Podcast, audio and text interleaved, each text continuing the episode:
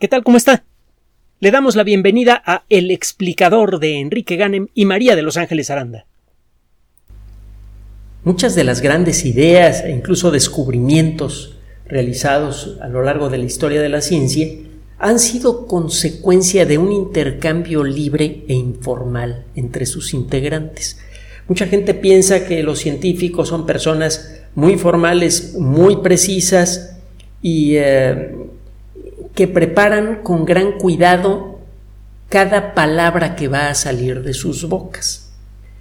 La realidad es que el intercambio entre un científico y otro, o entre un científico y su familia, sus amigos, etcétera, etcétera, muchas veces es tanto o más informal y jovial que, encuentra usted en, el común de la sociedad el, científico tiende a ser más preciso a la hora de, tratar de aclarar una idea, pero también tiende a ser más curioso y más libre para expresar sus ideas.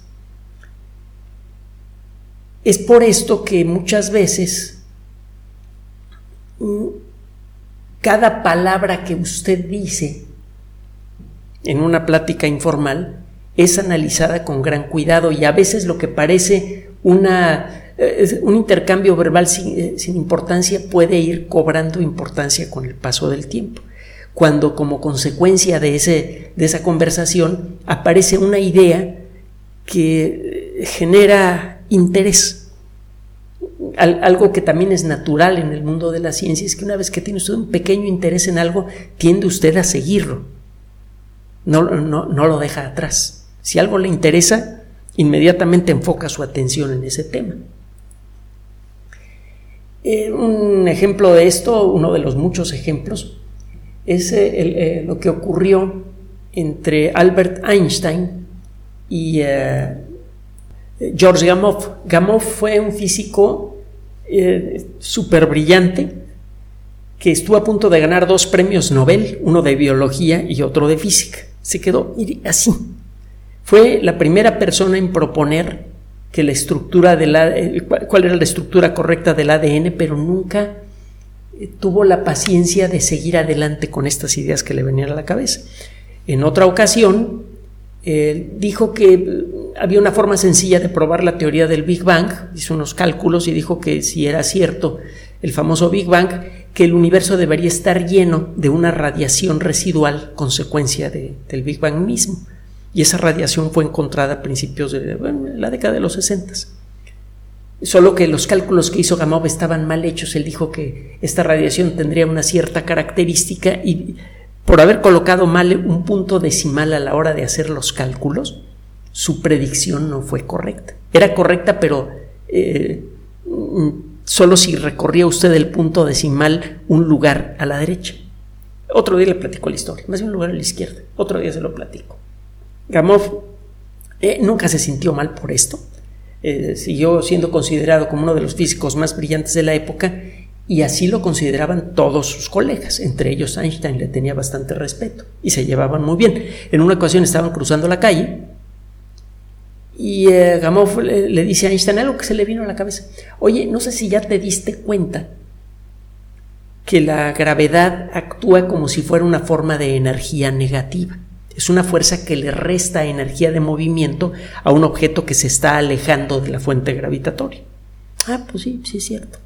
Ah, bueno, si te pones a calcular cuánta gravedad hay en el universo, y se puso a hacer unos números rápidos Gamow allí mientras cruzaba en la calle,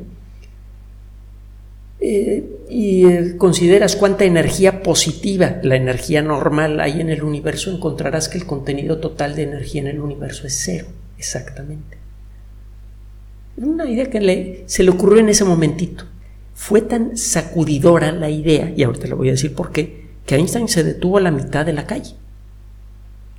Cambió el semáforo, los carros empezaron a andar y Gamow tuvo que agarrar a Einstein del brazo para que no me lo aplastara.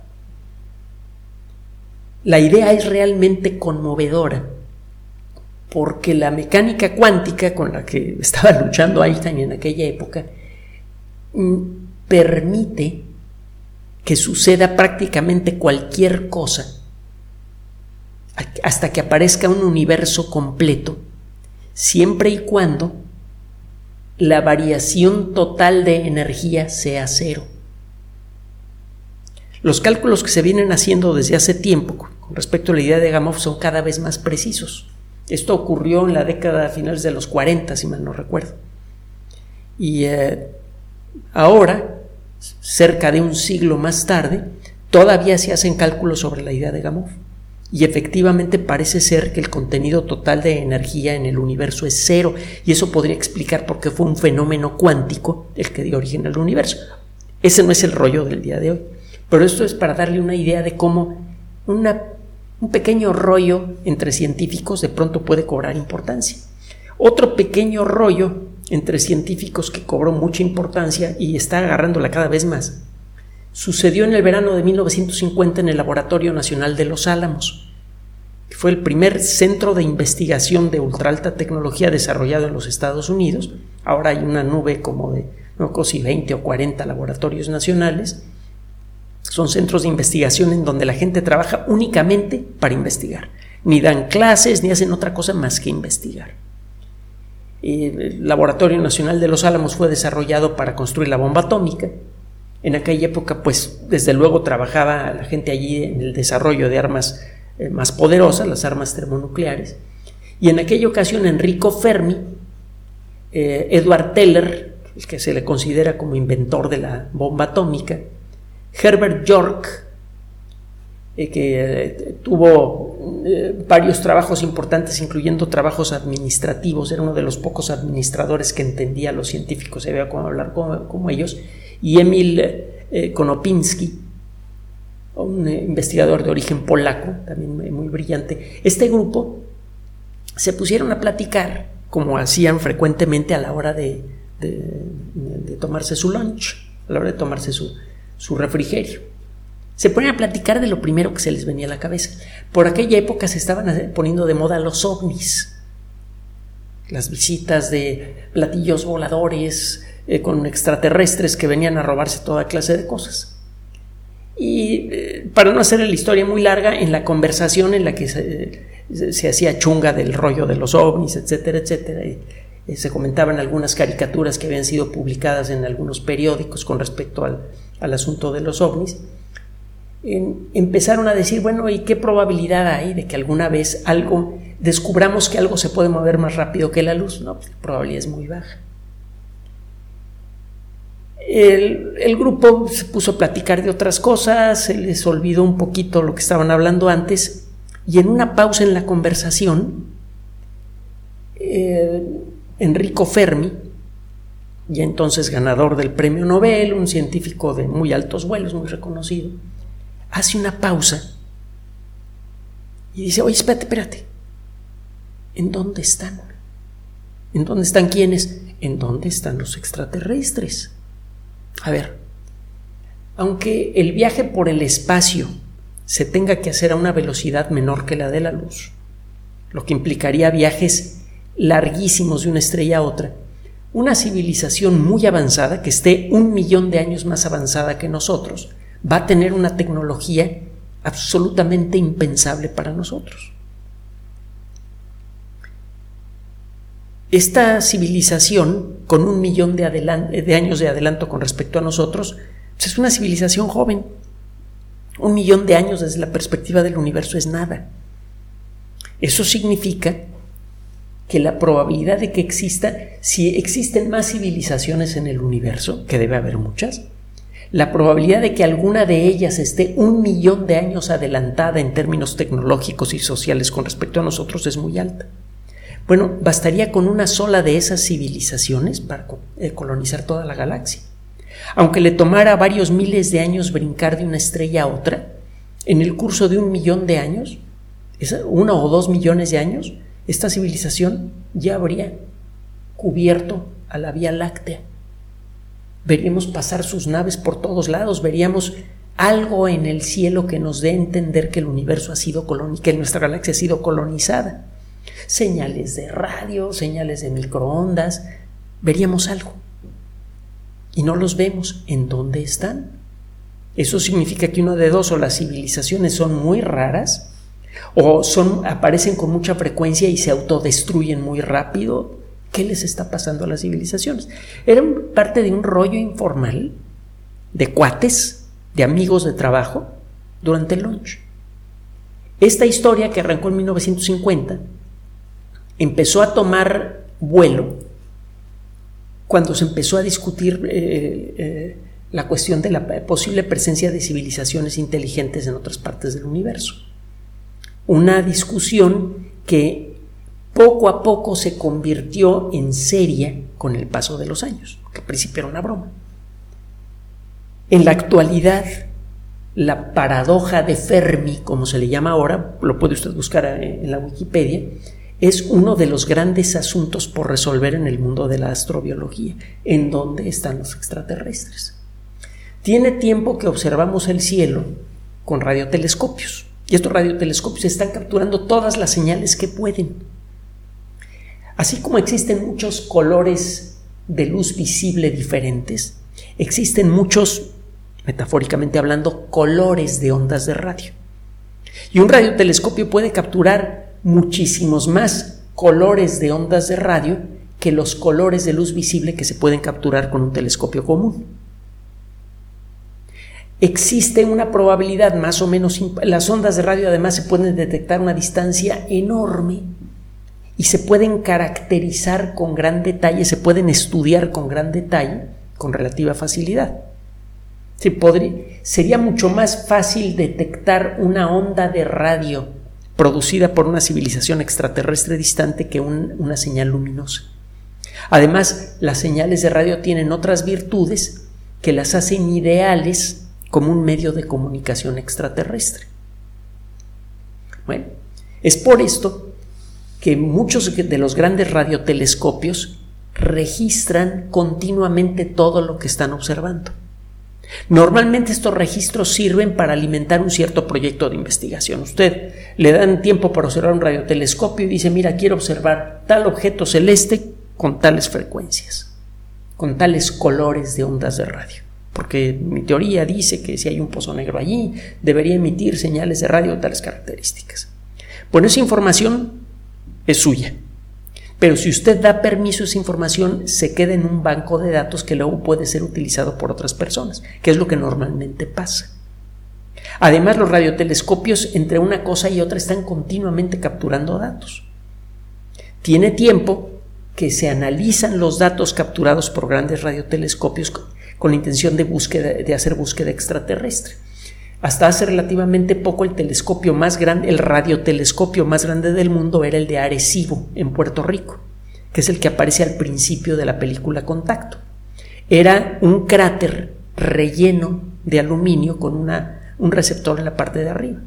Este radiotelescopio, lo narramos en su momento, eh, se cayó a pedazos por falta de mantenimiento, en pocas palabras, Solo que antes de que eso ocurriera, fue reemplazado por un telescopio aún más grande. El radiotelescopio de Arecibo tenía 300 metros de diámetro y tiene ya algunos años que los chinos cuentan con un telescopio de 500 metros de diámetro, hecho también en una concavidad natural del terreno.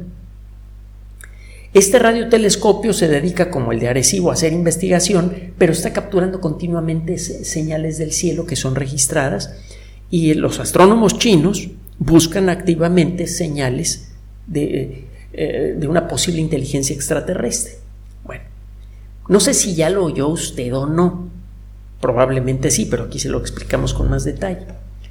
Eh, al revisar datos del año 2020, un grupo de investigación que publicó el pasado 14 de junio un mensaje en una eh, en, un diario de ciencia y tecnología.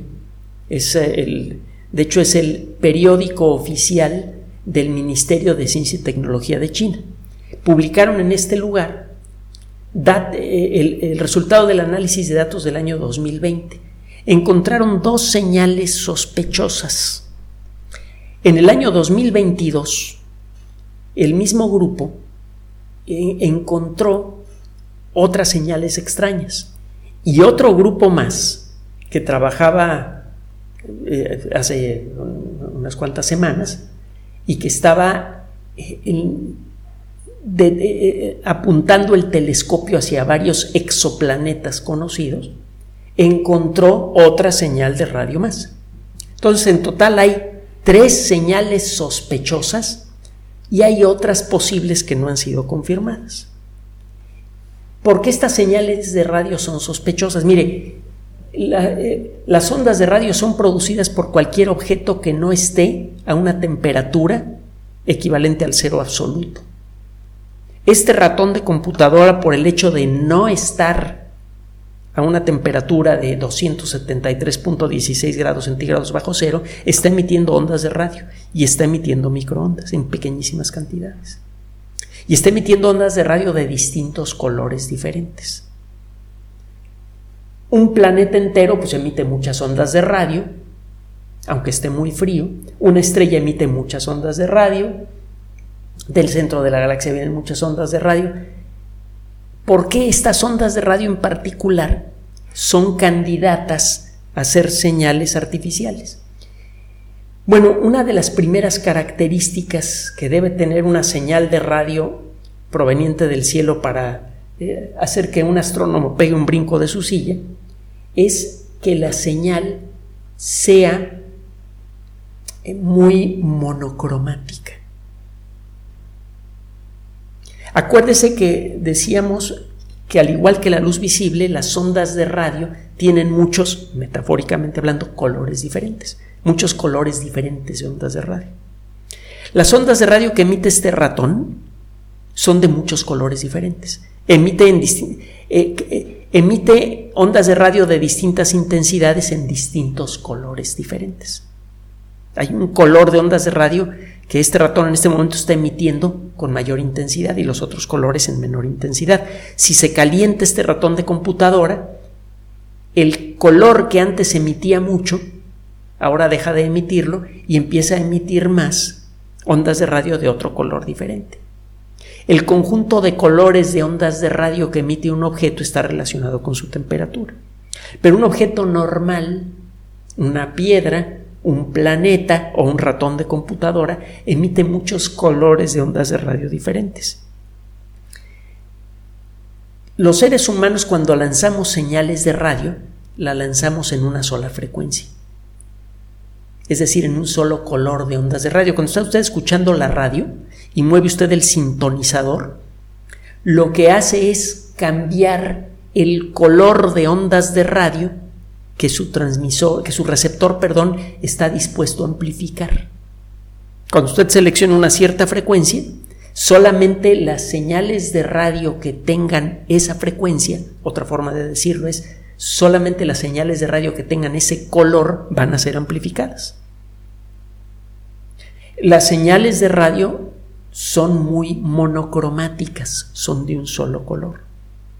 Y lo mismo pasa con la radio, las emisiones de radio de los aviones, los sistemas que permiten que los pilotos eh, se pongan en contacto con la torre de control o con los sistemas de tráfico aéreo, de control de tráfico aéreo, eh, las señales de radio que utilizan los eh, conductores de autobús, la policía, las ambulancias, etcétera, para mantener comunicación con sus bases, son de un color particular de ondas de radio. No hay fenómenos naturales conocidos que emitan señales de radio muy monocromáticas, excepto en circunstancias muy peculiares. Pero normalmente cualquier fenómeno que emite onda, fenómeno natural que emite ondas de radio, lo hace en muchos colores diferentes. Y estas señales son muy monocromáticas en una sola frecuencia. Se hace una mención rápida de esto, indirecta, en la película Contacto, cuando detectan por primera vez la señal extraterrestre. Lo invitamos a que vuelva a ver esa parte de la película, a ver si logra identificar en qué parte del diálogo se dice algo con respecto a que la señal es de banda estrecha. Una señal de banda estrecha es una señal monocromática una banda en el mundo de la radio es un color de ondas de radio. Una señal de banda estrecha es una señal que, tiene muy pocos colores diferentes y todos muy cercanos entre sí. es una señal de un solo color o de muy pocos colores diferentes, muy parecidos. Las señales de banda estrecha, las señales monocromáticas, son casi con seguridad artificiales. No es la primera vez que se hacen anuncios como estos. En agosto de 1977 ocurrió un caso muy notable. Un grupo de investigación de la Universidad Estatal de Ohio, que trabajaba con un gran radiotelescopio de la época, detectó una señal muy intensa que duró un minuto completo que tenía una sola frecuencia. Eh, la señal no la detectaron al momento. Un astrónomo esa noche, a la hora de revisar eh, la impresión con los registros del día, se dio cuenta que horas antes de que esta persona se pusiera a trabajar, se llama, el investigador era Jerry Eman, se escribe E-H-M-A-N, detectó esa señal muy intensa que duró un minuto y puso la palabra wow en el papel con eh, una pluma roja. Y se le conoce ahora la señal wow. Y usted así lo va a encontrar en la Wikipedia. Nunca se pudo establecer cuál fue la causa de esta señal, pero no se repitió. Eh, se ha vuelto a observar la misma región del cielo de manera repetida en forma más o menos regular a lo largo de años, desde los 70 para acá, sin que se repita la señal. Entonces podría tratarse de una señal extraterrestre que no se repitió, o podría tratarse de algún fenómeno humano un satélite artificial desconocido que está enviando señales de radio a la Tierra, que sea un satélite espía. Las respuestas pueden ser muchas. En, el año 2019 hubo una señal que venía de la estrella más cercana, parecía venir de la estrella más cercana, de Próxima Centauri. Es una, una señal eh, de, de banda estrecha, muy monocromática, pero la realidad es que la señal duró poco tiempo, se registró todo lo que se pudo registrar de la señal y durante dos años fueron sometidos a análisis tanto la señal como los aparatos con los que la detectaron. Y hay buenos motivos para creer que el mal funcionamiento de una conexión interna del del amplificador que estaba conectado al, radiotelescopio fue el responsable de esta señal. No tenemos claro exactamente qué fue lo que pasó, pero la mejor explicación con mucho es que hubo un fallo en el equipo. Es algo que pasa con alguna frecuencia. Eh, en el año 2011 y también en el 2014 hubo otros dos casos que parecían así muy emocionantes, hasta que quedó claro que lo que había pasado es que los astrónomos que estaban en la lonchería del observatorio habían metido exactamente en ese momento en los microondas de, la lonchería su, su comida. Las señales de banda estrecha que fueron detectadas por el telescopio tenían el color apropiado y la intensidad apropiada como para haber sido y la duración apropiada como para haber sido generadas por, los microondas. Entonces parece que esas, en esas dos instancias lo que ocurrió fue una falla en la, forma en la que se filtran las señales que llegan al radiotelescopio y logró detectar las señales que venían del horno de microondas. Las microondas son una forma de ondas de radio de alta energía. Entonces, hasta el momento no tenemos un solo caso de una señal extraterrestre que pueda de manera confiable decirse, oye, esto viene de fuera.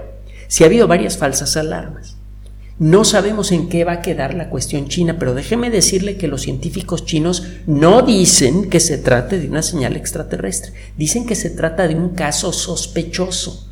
Están haciendo un reporte tan serio, tan objetivo, como el que hicieron los otros científicos que le mencioné hace un momento. Detectaron algo raro y lo están reportando. Parece muy probable que este caso siga siendo eh, un error de observación o un defecto de algún equipo por sus características. Pero lo cierto es que los aparatos que tenemos en la actualidad ya tienen la sensibilidad suficiente para detectar civilizaciones extraterrestres.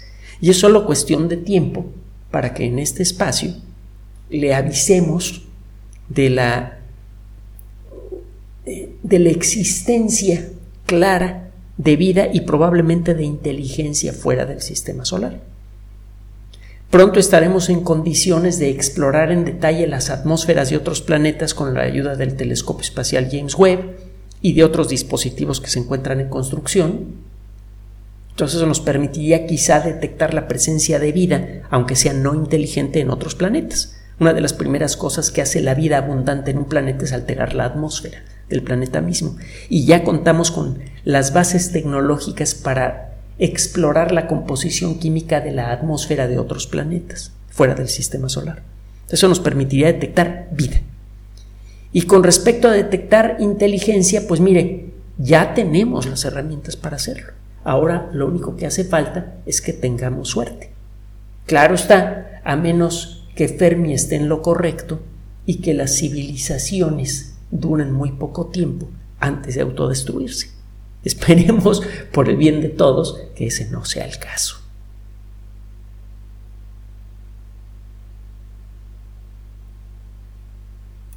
Gracias por su atención.